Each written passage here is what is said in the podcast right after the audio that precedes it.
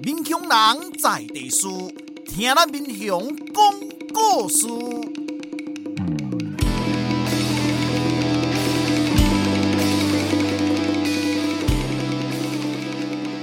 您现在收听的是我的民雄朋友们，我是主持人管中祥。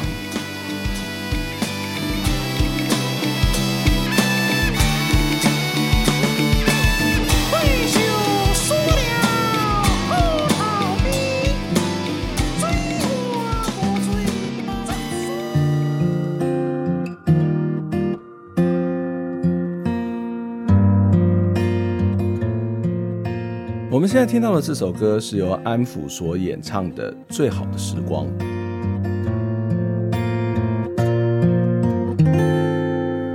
昨天的烦恼，今天想开了吗？喜欢的人，他们留在心底，还是已在我身旁？嘉义县的山区有四所大学，三所在民雄，一所在大林。在民雄的大学是中正大学、嘉义大学，还有无缝科技大学；而在大林的大学呢，就是南华大学。这四所大学的距离并不远哦。而南华虽然在大林，南华的师生却经常到民雄来消费，甚至就在这里活动，住在这个地方。民雄俨然是座超级的大学城。每个大学都有自己的特色跟强项，这几个大学之间的师生也有许多的交流。就像我跟南华大学的老师有许多的互动，特别是应用社会学系跟建景系这两个系上的老师，其实应该是我在南华最多朋友的科系，因为这两个系的老师其实都很有人文味，我也觉得他们非常的关心社区，也很关心社会。今天我的民雄朋友们的来宾是。南华大学的陈慧敏老师，我跟陈老师大概认识了十多年，刚到中正大学任教没有多久的时候就认识了陈老师，经常看到陈老师参加一些社区营造的活动，他也去关心老屋的修复，还有城乡之间的发展。所以今天要邀请陈慧敏老师来谈他在民雄以及四处爬爬照的生活，还有教学。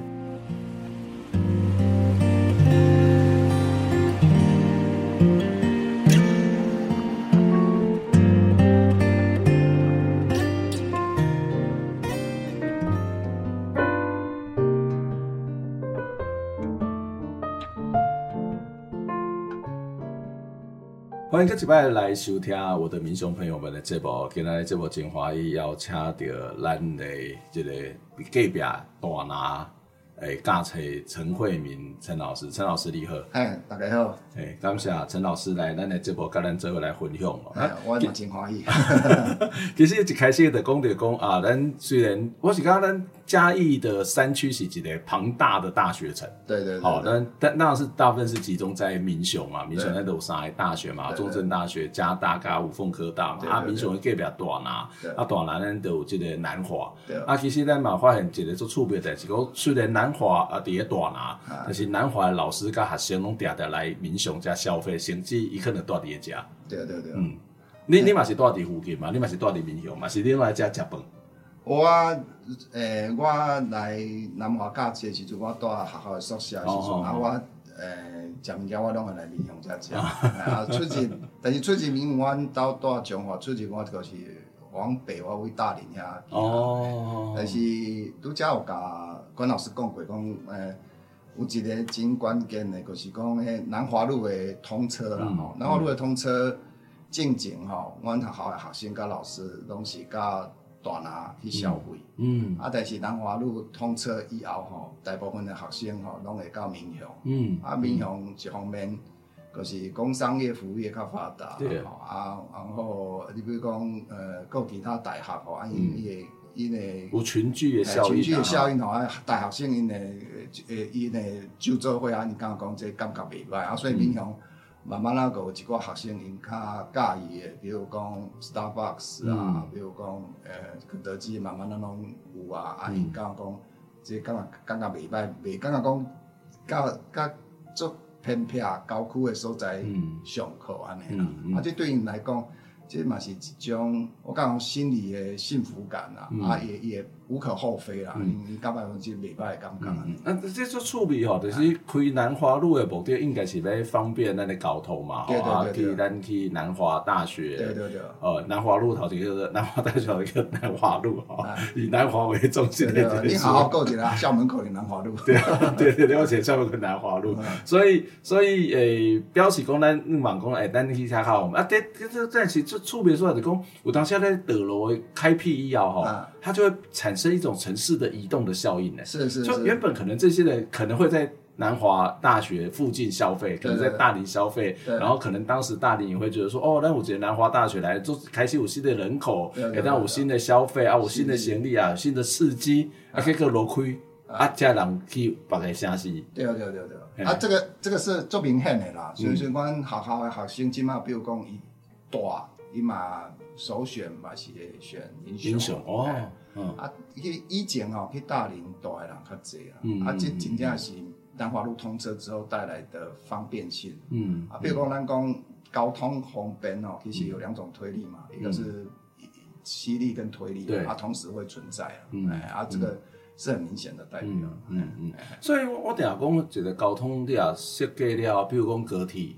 一不是降低城乡差距，是降低城城差距。对对对，就是城市跟城市之间的差距变小了，但是城市跟乡村的距离一样很远，一样很远。对，对这是一对同样的问题。所以，所以大林的人会怨恨我们民雄人嘛？啊，你若搞这路亏的，我人拢错走。对啊，这。这呃，我我也想那啦，比如说交通规划跟城市规划，有时候它在规划的时候可以预期啊，嗯嗯，它可以预期的话，有时候我们在。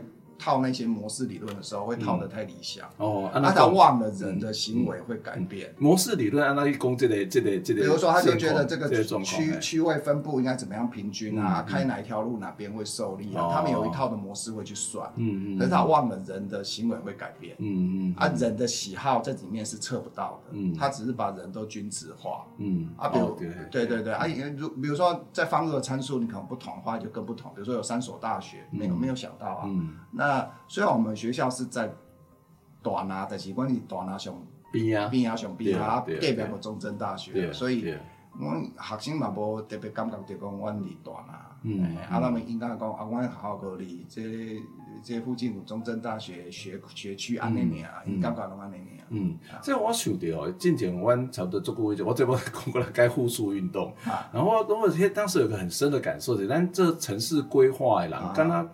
对这种人的这个熟客啊，还是讲对这个实体上面人文或者是那种真正的聚落形态的了解啊，好像是比较少啊。会不会其实花蛮多时间？事实上是在刚的多少个模型模组啊，可以这几块设计啊，这个这些实践监管这些实际的生活上面，其实常常会跟我们都市规划出来的结果是不一样。就是说，这种做做 research，就是一开始是不是要做田野调查，要说要去了解这个地方的生活的需要，了解这里的文化特色、历史的特色，再来做城市规划。虽然它搞刚，虽然它撩时间，但是它会不会反而是更贴切？诶，对，是这样，是安尼无毋对，但是上早的都市规划的开始，英国开始的啊，当初因做的时阵，其实要解决解决几个问题第一个问题就是。都市卫生的问题，嗯，对啊，第二个是都市防灾问题，嗯，所以因他们因看吼都市规划吼东西就科学哦，所以因科学方法当时又理性，就跟他那生态模拟城市电动玩具相关的，所以一个一一个他所以应该应该讲，哎，要科学啊才超因因为开花一大笔钱啊，要科学要理性，这钱才花了下去，啊，人住进来大礼拜无问题，才会提供稳定的劳动力。啊，这种这个这种最重要，最重要啊！唔爱破病啊，发生灾难的时阵有所在好避灾啊，防灾安尼想尔。啊，对啊，管老师讲，咱但是咱台湾吼，比如讲咱台湾，它大部分拢毋是属地一块，咱要。规划一个城市，规划一个城镇哦，边啊那种自由的脉络啊。对对。啊，你若无考虑自由的脉络。你像咱足近的，咱不是一个独立的一个一个城市嘛？哈。比如讲，你你看中国伊个作为城市规划，伊拢树地一地啊，伊它会国外模型里边拢无问题啊。啊，经济个发发达起来。啊，咱无共款，咱边啊就是，比如讲有自由的聚落啊，有遗址啊，啊地形。很复杂啊，嗯、人文的历史脉络很复杂，甚至有史前遗址啊，嗯、啊，这个种种加进来的时候，就会被人家误解为那个是城市规划的绊脚石啊。哦，啊，其实我看法不是，那个就是刚才团老师讲，他、嗯、其实会让这个那个底蕴哦，人文历史会更丰富。嗯嗯，嗯啊，刚好相反，而、啊、且我们反过来思考的话。以及城市规划、建筑规划也丰富度跟内涵度也很广啊。所以你的意思是讲城市规划是讲都市计划这个相关的这个学门，一开始是因为英国，英国因为英国开始啊，但是英国因为伊是这个工业城市，工业城市，所以在工业发展的过程当中，它会有很多的工呃这个公司工业带来城市的发展的需求，所以再加上它当时可能在科学的方法上面是一种比较理性的思维，所以就把这些元素是放在这个学科里面占了很高的比例。对，啊，这个学科是这样产生的。哦，原来是安内哦。它没有很久的时间，这个学科没有很久的时间。嗯嗯嗯。啊，但是这个这个这套的方式在更大在台湾，怪怪啊。或者是不同的这种呃这种所谓的国家的环境，或者是那种聚落的形态，它不见得是完全可以适用。是，没错，没错。所以就所以我们就说要有一些在地的调整啊。嗯。好啊，所以。所以那个我们念几本经，我忘了那本经典书。他说 那个忘了，我真的忘了。嗯，就是城市规划，它真雅各的车吧？哎，不是，国家国家在，国家在。应该讲，一共哦，城市规划是一个呃人人文科学加那个自然科学结合在一起的。然后它需要有社会学的视野、人类学的视野。对。啊，全部放进来的话，这个城市规划才会做得好。嗯。那是后来，哎，也没有后来，就是我们在我忘了哪一本书。在念那本书的时候，那个学者告诉我们，你一定要有这种视野，嗯、你才不会针对那个城市规划本身，它反而破坏你原本的脉络。所以他就讲到社会学跟人类学，嗯，嗯一定要把它放进来。呀，这这其实跟很多时候的建筑或者是那个，譬如说中正大学，它就是一个横空出世，然后由天而降的一个大学城。对，它跟这里的地景地貌之间没有去做某种的交融。对。所以它就会变得虽然很漂亮，但是很突兀。对，其实南华大学也是有类似的这一种风格，或者说台湾很多的地方在做公共建设的时候，都会出现这种状况。公，它自己横空出世啊，他当地跟他没什么特别的关系，不管是底下的树啊，是工地这些人文啊，甚至这种建筑的外观，它都没有一个很好的结合的样貌。对啊，因为这牵扯到台湾那个呃，应该是。八零年代以后设校的一些想法啦，嗯，大部分都是要找一块公有地，嗯嗯，集中新建，嗯啊，这个这个当初，呃，但当初应该有有些人挑战了，就是说，那学校为什么不设在城镇里面？嗯嗯，城镇里面应该找几个空地，那是比如说，深圳你学校，那很贵啊。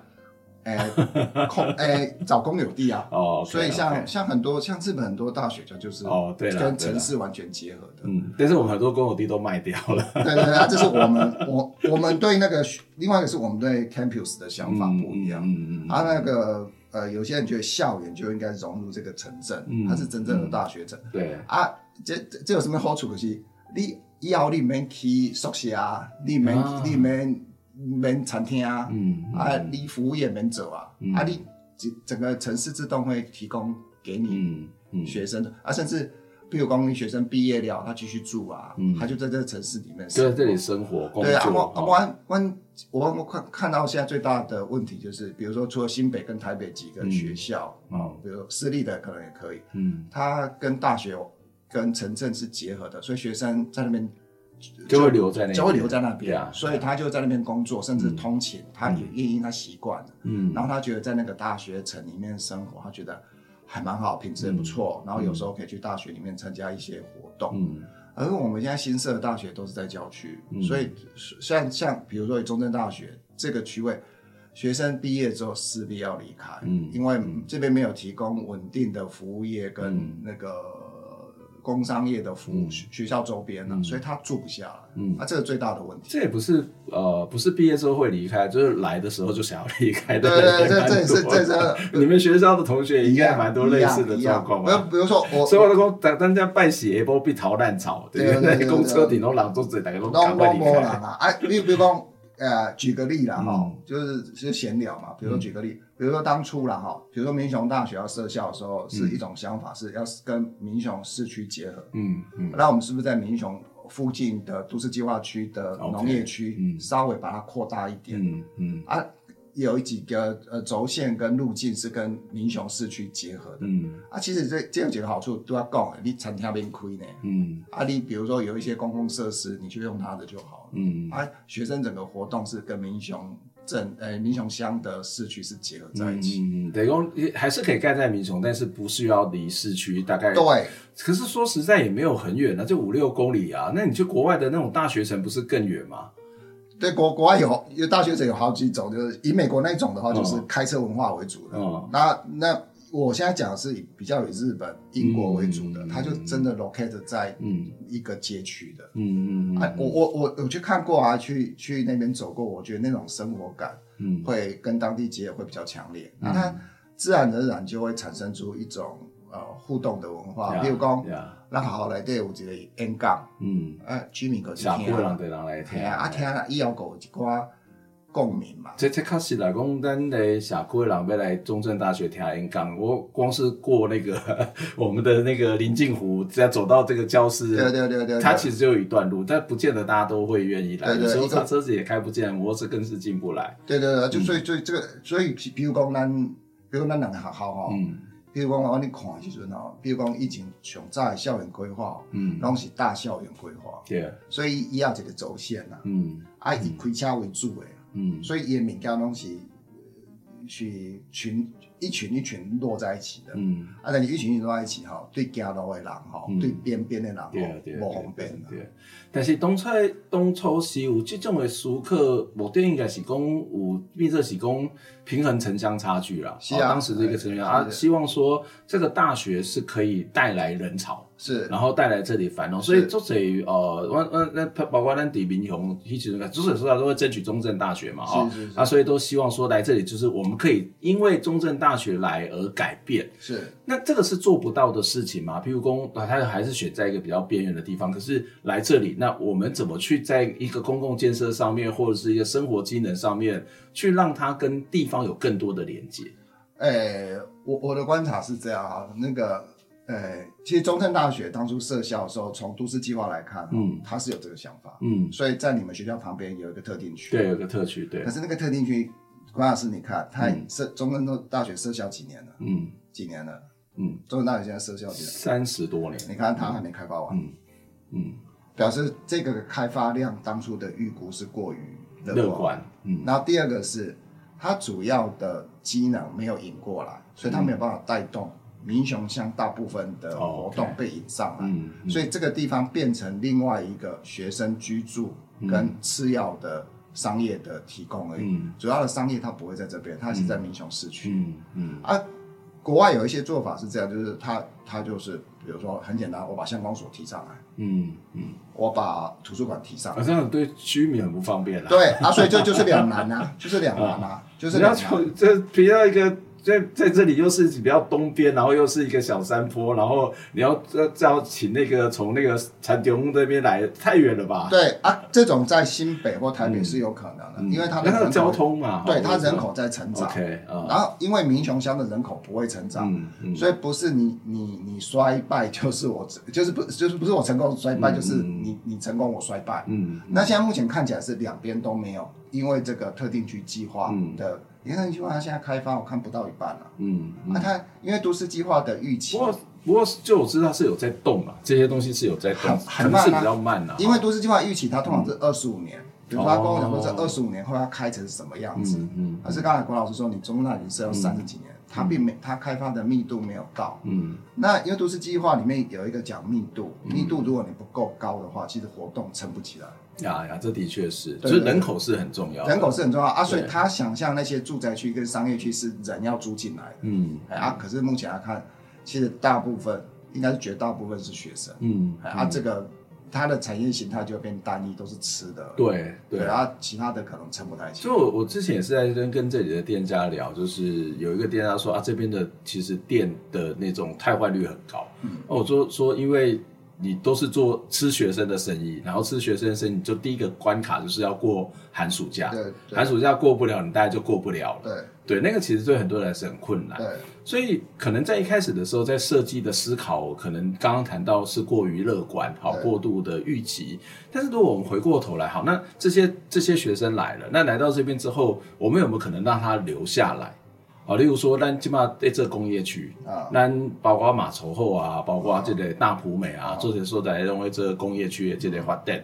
啊，这工业区的发展事实上，呃，也是希望，也是希望带动产业、带动人口嘛。嗯、但是我直接想这个问题，讲啊，那是不是后在来乡的青年，啊，他可以变成留乡青年，啊，就是他就可以在这里工作，就在这里生活，啊，那但是它前提可能是你工业区的产业的类型要跟。大学的产业的类型是要结合在一起的，但是我不知道，就是我自己的观察，好像在做这种工业区的设计或是引进的时候，其实比较不会去考虑到大学里面。哦，它现有的科系是什么，或是了解现有的科系是什么？啊，当然我是它古，比如说民雄工业区、跟头桥工业区、爱德卡扎卡扎的成立嘛，啊，所以它可能里头就是比较多的传统产业嘛。啊，如果我们后设的大学没有这种传统产业，它要结合，相对之下可能就会比较困难。但是也不是完全没有，例如说他们还是要会计人才，他们可能还是要设计人才，他们还是要行销人才，可能还是跟这些是可以做结合。但是新的工业区似乎应该可以往这方面去思考吧。好，另另另外一个是从规模上面来看啊，比如说那个呃，我我们啊，至至少我们的那个，比如说建筑啊，或者是像传播影视的那个规模哈，刚、嗯、开始做的时候，那规模都不会太大，嗯，嗯，所以要进到那个像马槽后或到湖美那个工业区哈。是，我觉得是有点困难，因为它的土地都非常大，嗯，嗯。啊，除非他去思考说这个土地，因为他是嘉义县政府去弄，他其实也有开发压力，嗯、我我知道的啦，嗯，所以我反而觉得说，如果这件事要做，要让刚才郭老师讲，嗯，把人才留在当地，他来念书就留在当地的话，嗯、其实也要去思考我们现在在讲的后工业城市里面哦，比如说民雄有几个仓库，嗯嗯嗯，几个没有呃农农会没有在用的仓库，对。或者是铁道，比如说呃嘉义那个铁道，铁道艺术村，铁道艺术村，或是大林有几个呃闲置的厂区，啊，国外非常盛行的就是利用这些闲置的厂区跟。当地的大学跟当地的，它可能是一个清创基地之类的嘛，是育成的概念。嗯，所以是呃，我投资你在当地创业，你试看看可不可以存活下来。嗯嗯。但是跟以前的方式不一样，以前是说，哎，反正你就自己去弄嘛。嗯。我提供给你租的地方，我就给你比较低廉的租金，或者提供土地，对，让你自己去。可是现在育成的概念就是比较有可能是，比如说公部门要一个角色进来，比如说，好，他真的去。呃，弄一个整体的想法，然后看到明显跟大林有两所大学，这些学可还还有加大跟吴峰，对对对，好这几这几所 这几所大学，他们有可能留下，然后就真的认真去分析一下他的科系，然后去找一块基地变成他们的育成中心，对，然后让他们试试看，然后让它产生相互的连接，有没有可能留下来？嗯，啊，不然我觉得照目前用。呃，就业市场的供给方式，他、嗯、要留在嘉义的机会是蛮低的、啊，是蛮低的，因为他就自己去闯嘛，对，然后也没有产生一种新的呃呃经济的心态跑出来。嗯，啊，但我们的政府，不管是中央政府跟地方政府，有在做这件事情吗？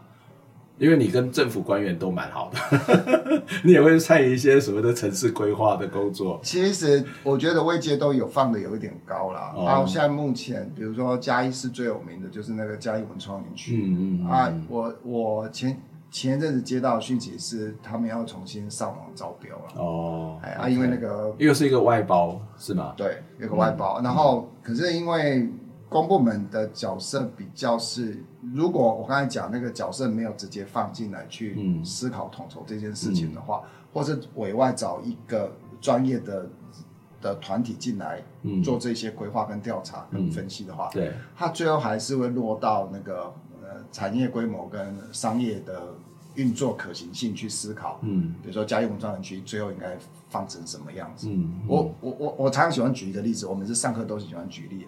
就是说，我们哦哦，再拉大一点，我们嘉义嘉义市哈，嘉义市最有名的文化节庆应该是管乐节。对对，可是管乐节，你怎么跟朋友介绍管乐节？除了管乐节那段时间，你没有地方可以介绍。嗯嗯，你要体验管乐文化，体验一个管乐的那个那个呃什么啊器器具啊，或者是那些呃空间啊什么，没有地方可以体验。哦，对对。那这时候怎么不跟怎么不跟那个呃？嘉义文创园区那么大的空间，嗯、其中有一栋就要做这个，或者是我们有在工业区里面，它会有这种管乐的这个铜管公司之类的之类的就可以啊。啊，不然我们图有管乐节、管乐城市的美名。每年十二月底，嗯啊，真的很热闹，很成功啊！嗯、国外的很多人参加。所以它应该可能是要发展的是一个管乐产业，而不是管乐活动。对，这两个是不一样的东西。对对，按照、啊、你发展管乐产业，嗯，你就可以慢慢用育成的概念，嗯，把几个学校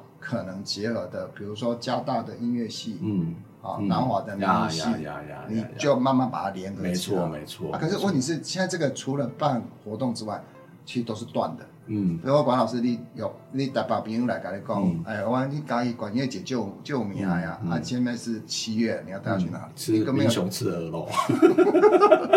我 我们先休息一下，我觉得这题目实在是太有趣了哈。嗯、我们再等一下再讲，因为我觉得我们这边书生论证很简单，但是回到那个政策的思考，嗯、它事实上有很多很复杂的东西啦哈。啊，那其他几句话，陈建伟的代表那也拢无啦。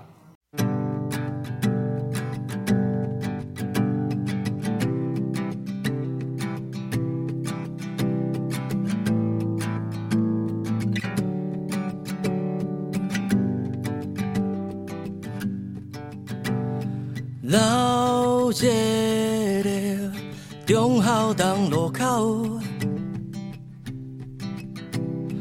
无影的台北火车头，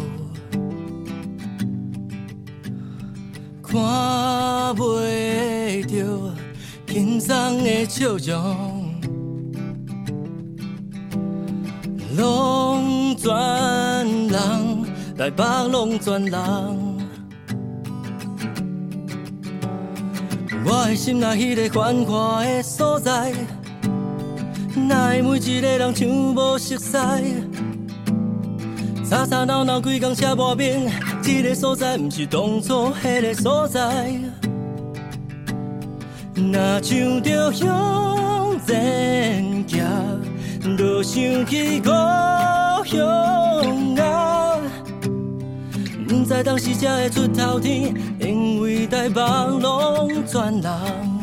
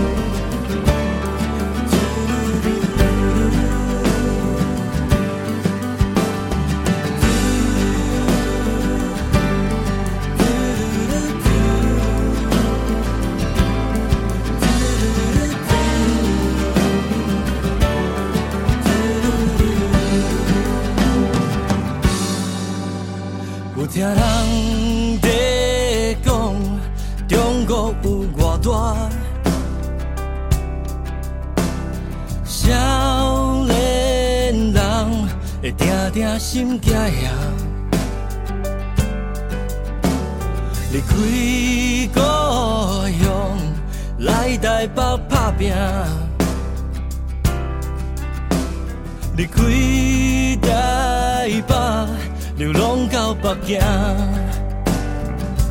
哦，我的心内迄个繁华的所在，哪会每一个人像无熟悉？吵吵闹闹，规工车磨面，这个所在？不是当初迄个所在，无人要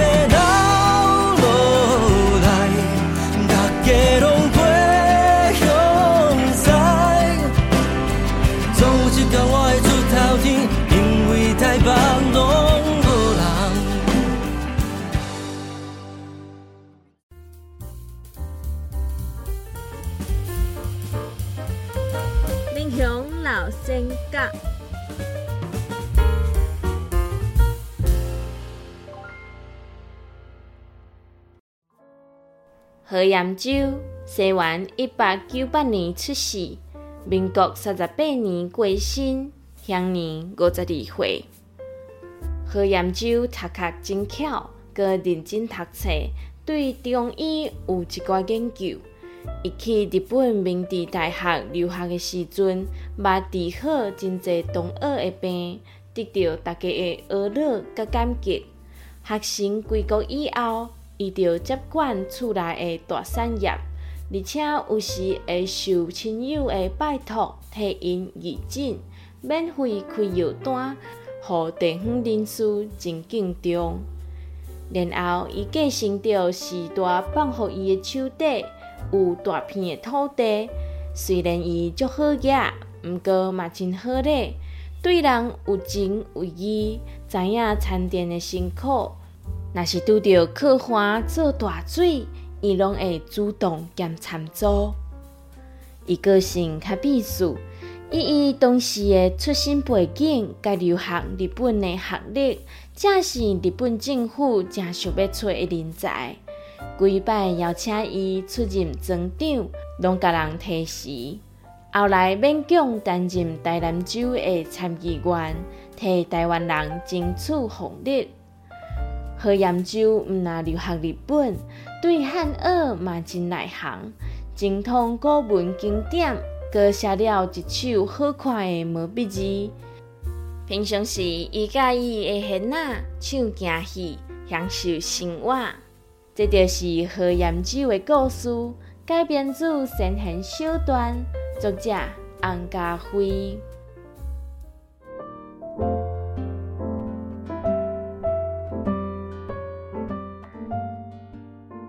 欢迎各位登来咱我的民雄朋友们的这部现场，今天这部中间跟咱这位开讲的是陈慧敏陈老师，陈老师你好，哎，大家好。对，咱伫顶一段这部中间讲到出华语，刚才咱叫做做做总统，就是这实际上不很简单，但其实但是它也暴露了一个问题的，就是讲这个城市的发展一直看不到整体的思维，譬如讲。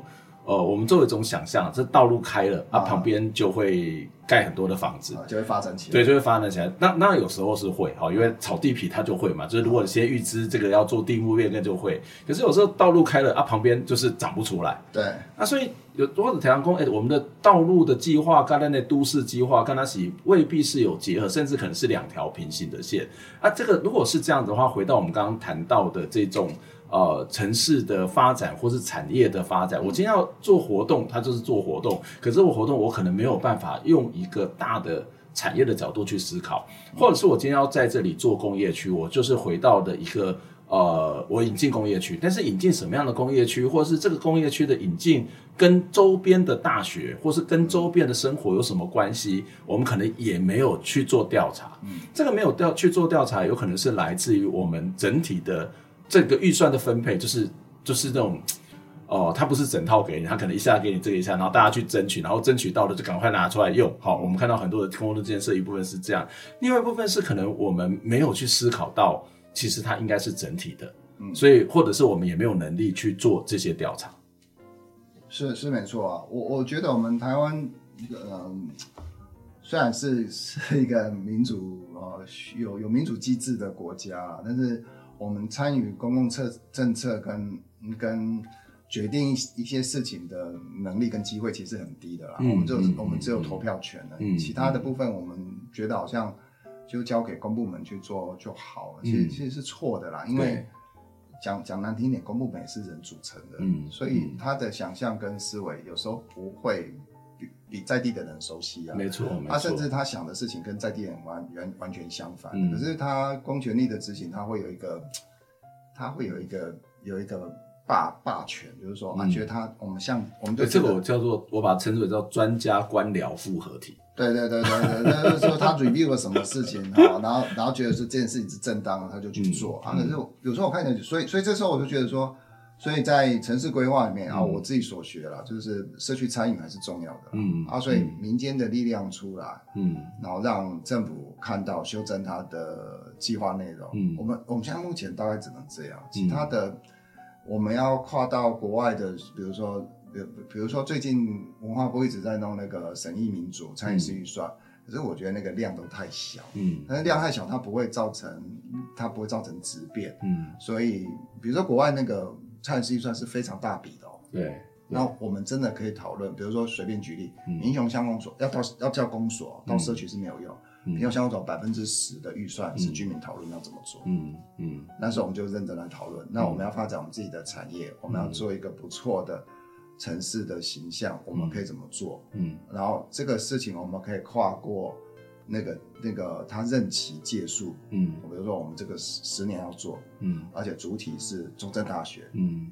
然后不是乡公所，嗯。或者是呃呃是中正大学加社区发展协会，对。几个民间组织一起来弄，嗯。或者是现在管老师你那个协会嗯，一起参与，但是一起参与它就会慢，可是它很慢，对，它之所以它慢，它才会久。嗯。那我们现在就是要快，所以就嗯对。这这是另外一个行政上面效率的问题啦，嗯或者他可能也面对到某种的议会的监督。对对对那对这个对很多人他就会比较紧张嘛。对可是回到你刚刚谈到那个状况，就是说以我自己的知道，就是我们的地方政府的预算实在是太少，对所以这个地方政府的预算它常常就会变成是一种，变成是一种所谓的呃，它的运用就会某种是政治性就比较高。对那第二部分就是我之前已经少了，后来才给你开放做这个参与式的预算的审议，那它其实就更少了。啊，所以在实物上面，好像这个经费的问题、地方自治的问题没有办法解决，这个都很困难吧？对啊，这个就大宅问了，这个也不是我专业的我解决的我觉得这个其实有很多，就是我我之前就听到那个县之前的副县长就跟我说啊，这道路被修理，那修一盖哈，加加修理料啊，下次要在这里按照这个例例行性的正常的铺设的话，要三十年。哦，北工这几周届，所以你只要有那种大型的计划来，比如说前瞻计划来，大家在一起啊，就得开始来搞开后料，开后料就是说，它也不是乱花，而是我就做我自己要本来就是要做的公共建设，所以它就会变得是很多的城市的设计跟刚刚讲的资源的分配，或是这些资源从哪里来，都有做多大关系啊。伊毋是一个常态性的讲啊，我得互你遮济钱啊，你应该好好啊去规划，好好去做，我无我就是恩恩恩几式的，好，这种方式来来发预算。对啊，这个是这个是这个是上大的问题，就是咱提前来做开发建设，我们觉得是好事。啊，当然是好事啊，嗯，可是就是决定做什么这个事情的时间都太短。对对对，特别是那个如果是类似像特别预算，这些啊，你这这这时间对对一当半当两当你要执行完毕，啊，你无执行完毕，我一礼拜修的，啊，大概一定是拼命做嘛。对对啊，所以做出来的就不尽人意啊，嗯。因为他没有考虑到居民的需求啊，对现实的条件啊，比如说我当以那个户数的时候，我们就是说、那个树已经那么大了，在当地已经有感情了，嗯。你怎么没有纳入规划？嗯嗯，那这个这个也无可厚非，你叫一个规划公司，他被时间压了，就我觉得也是为难他们，也是为难他，然后他要照合约走，所以 对，对，就赞成管老师讲，那个如果从不从机制上面去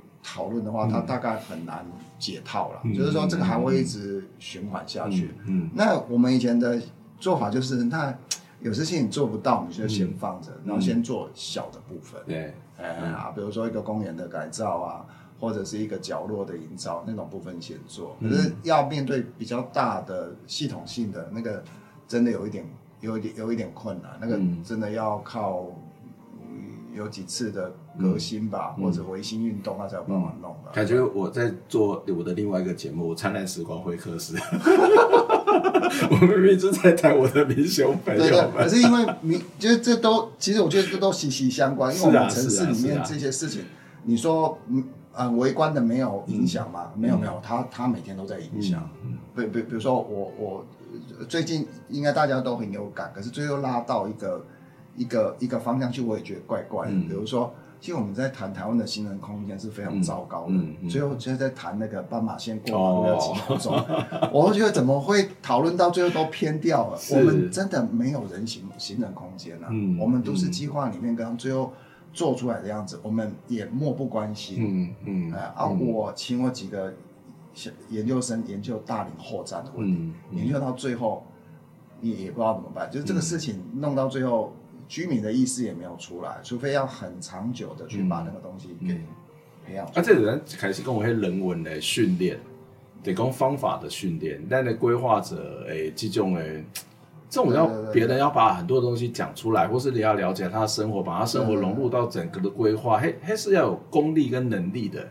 是啊，是啊，是啊。啊，另外一个是，比如说举个例子啊，这个这个很根本嘛，比如说我们我们买车没有停车位，这是造成都市很大的问题啊。嗯嗯。所以大家车就随便停了。嗯嗯。所以没有一个呃民选首长嗯敢去画人行道，禁止停车。嗯。我说在乡镇，嗯这样他就不用选了。嗯。因为我停车就是要方便。嗯嗯，那在国外这件事情跟买车停车权利关系是绑一在一起起的，对。可是我们这个不思考的话，对，它无解。那但但是这个思考，你的选票就会遇到很大。的 对，所以这就就就这个就这个其实是意外有趣，我有有时候很多都会纠结，譬如说骑楼，骑楼它是一个法定的空地啊，法定的空地，但是它又是一个私产权。对，啊。但是所以我在私产权上面摆一些我的东西，按理讲不行，按理讲是不行，可是它是私产权啊。对，那所以私产权为什么不可以做这些东西？然后我买的时候，我我也是花钱买这块地啊。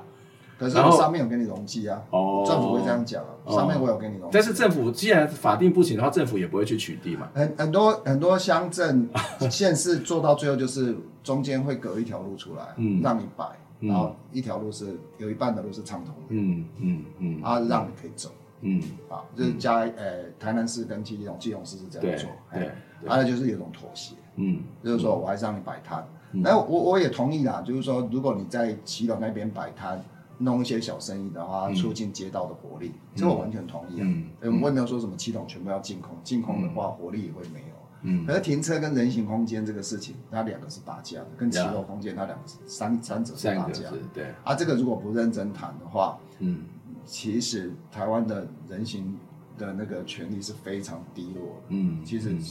老师，你知道那个民雄其实也是走路非常不方便，走路很不方便啊。对啊，而且很危险，是非常危危险。险，而且不友善的。我我们都是健康的人，我们感觉不到那个、嗯。那个需要比较好好的空间的那些残障人士啊，或者是嗯方不方便的人，他们其实是很痛苦，他们是是到最后他们就是不出门。对对啊，这是很大的问题。其实是是蛮危险，因为他可能完全没有任何的行人步道，是。或者在行人步道也不是行人在走，而是汽车或者汽车在走，那也不能去怪机车跟汽车啊，路就是这么小，对对对 就就是一个整个城市规划没有整体思考的问题。对对对，嗯嗯这这这这蛮麻烦的。嗯嗯嗯，那那那你为什么会有这么多的人文思考？你你不是念建筑的吗？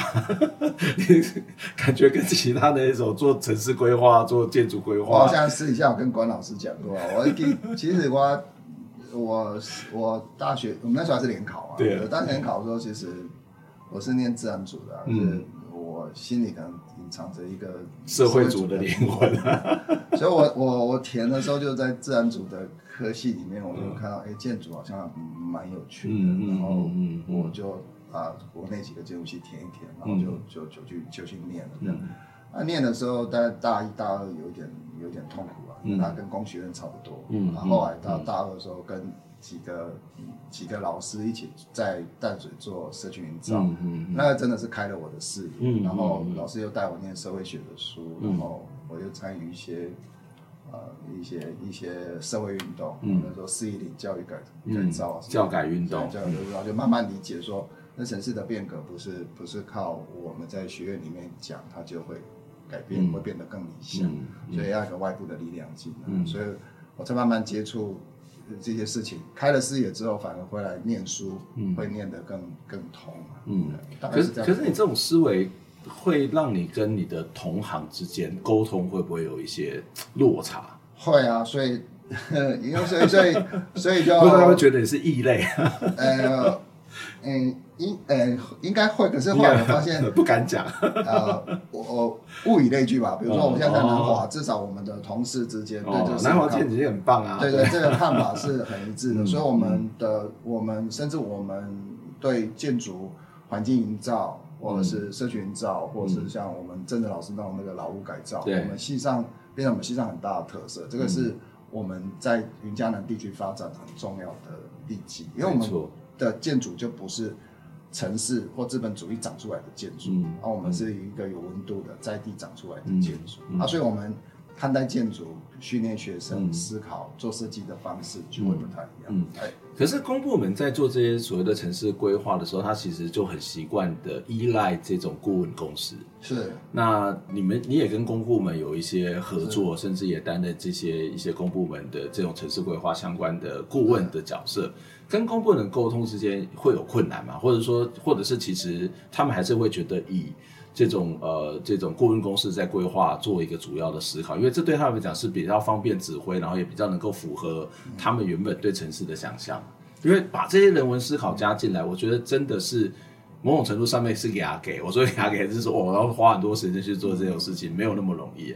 对啊，我我前第第第一部分跟关老师谈到，就是说台湾大部分都不是树地一块，所以它没有办法大规模，嗯，依照那种原本科学理性的方式去去对铲平，然后高楼平地起。嗯，所以现在大部分的规划，就是公部门大部分规划都会谈到人文哦脉络，甚至比比如说举例，有一个他碰到他马上就要停工，比如说呃他挖到遗址，嗯 文字法就是要停工。嗯嗯嗯嗯，那你做规划之前，你就要把那些资料，嗯，我们叫做那个敏感敏感、嗯地带敏感地带哈，嗯不管是文化敏感、生态敏感的，你那个资料都要先调查清楚。嗯所以台湾这个部分，我觉得目前来讲是完整的进步进步的。可是就是最后开始执行的时候，常常会忘掉那个部分。哦，什么意思？啊，就是也视而不见啊，或者是哦把它散掉就好，把它划掉就好了，嗯不要划到它的范围内就好。嗯，所以还是还是有一些，就是他有一些方法可以规避它，对对对因为为了省麻烦。对对对啊！我刚才刚好想说，大大大部分的委员，比如说都市计划委员，他其实台湾现在几乎很少在做新的都市计划区，所以那都市计划也都是在检讨里面的一些土地。哦，OK，哎啊，他都是依法去检讨的，所以那个都相对的单纯，嗯不会太复杂。就你是说，我们城市相关的法规，或者它是在进步的，哎，所以我们用这个标准，用依法去做检讨，事实上反而可以去检讨出一些问题。对对对，可以啊。嗯比如比比如说，嗯，不不也取决于民间的力量有多大。嗯比如说他挖到一个史前遗址，嗯那他就一定要停了，嗯，他就要停下来，然后看那个文化机关机关怎么判定这个事情，嗯你那个开发案才能往前走啊。嗯而我们国内这个是很清楚的，嗯因为它是特别。但是有时候文化机关在做判断，比如说它是不是历史建筑或者什么，它也是有很多的争议啊。对啊，就看他找什么委员，就看他找什么委员 是吗？这个争议也蛮多的，对我对看到很多对我明明这是有具有遗址的价值或是文化价值啊，然后隔天就说、呃判断没有啊，大家又吵成一团。对对对，这个是上课我也直接跟我的学生讲了，说没有过不过的环评啊，只有要不要过的环评啊，就是要不要过环评这件事情啊，嗯哎就是一样的文字也一样，嗯。啊，我我后来觉得文字的力量那个权力太大了，嗯，怎么说？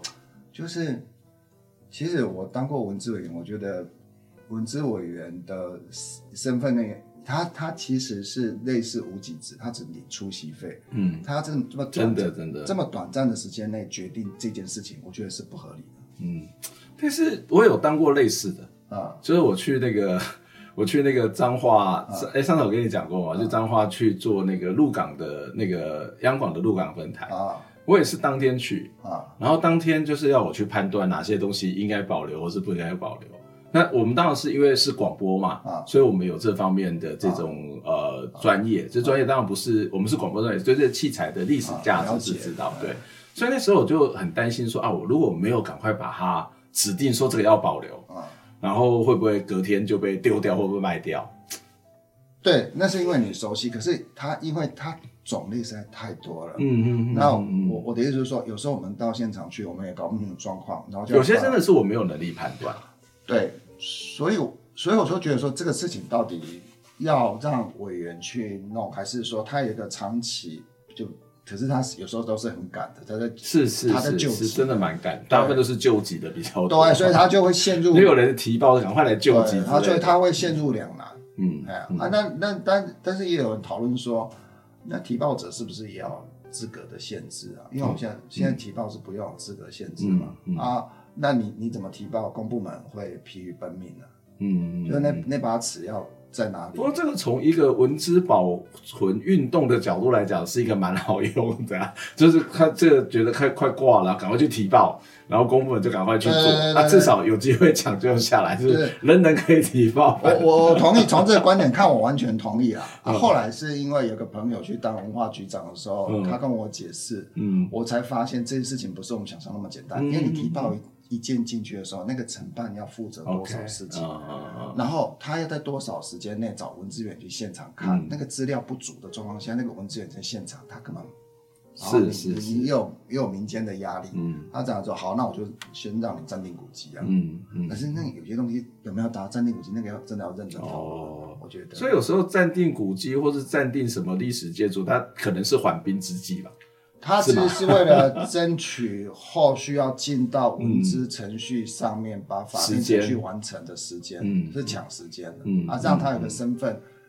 法定身份，他才有办法公权力才有办法介入，嗯，因为那个文资其实很麻烦，文资的另外一个就是公权力，嗯，他就是就他他就是公权力，呀，要不然那按你讲那私有产权，你怎么可以限制他的个人？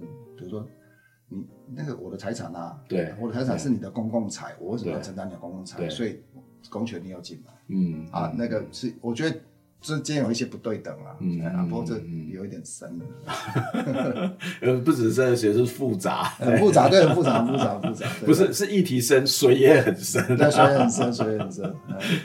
最后，我想要回过头来再来聊民雄了啊，你你自己在民雄的，应该说你是在大林教书，但是你的生活区域是在民雄，这两个层次之间有有有什么样的差别吗？